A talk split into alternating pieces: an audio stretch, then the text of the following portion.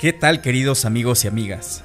En esta ocasión, y para cerrar con broche de oro nuestra primera temporada del podcast, hablaremos de una tradición muy importante a nivel mundial y no se diga para nosotros los mexicanos. Me refiero a las fiestas decembrinas. Así que activen sus sentidos y acompáñenme con su imaginación a entender los aspectos más significativos de estas fiestas. Comenzamos. Entre las tradiciones mexicanas encontramos la importante celebración de las fiestas decembrinas, sinónimo de convivencia con nuestros familiares y amigos.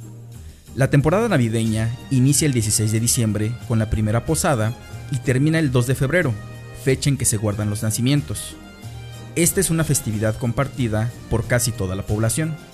Las calles se tiñen de árboles decorados y luces musicales. Durante esta festividad es muy común que se realicen las puestas en escena de las pastorelas, representaciones teatrales que evocan el anuncio del nacimiento del niño Dios a los pastores.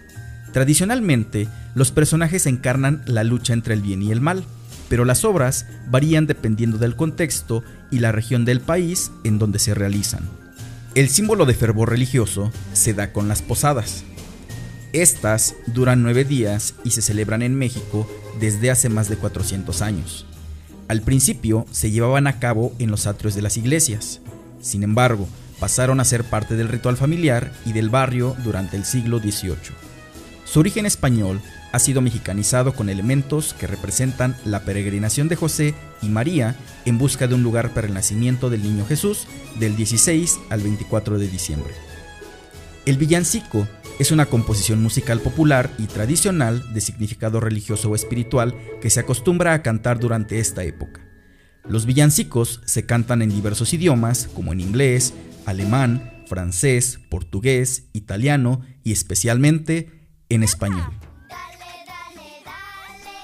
Con el fondo musical que escuchas ahora, ¿puedes identificar el siguiente subtema? Excelente. En una posada no puede faltar la piñata, que para su elaboración artesanal se recurre a diferentes diseños y materiales.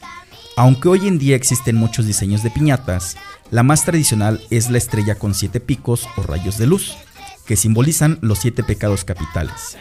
Y la venda que nos ponemos al momento de romper la piñata representa la fe ciega.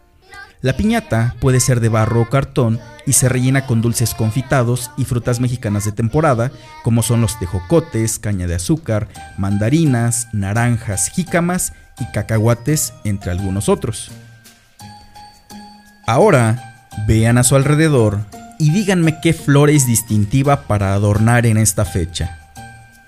Muy bien, es la tradicional flor de Nochebuena, pues adorna todos los rincones de México.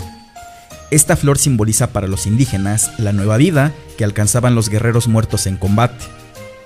Además de los adornos, también se disfruta de los deliciosos platillos de la temporada, tales como los tamales, buñuelos, churros, ponche y chocolate caliente.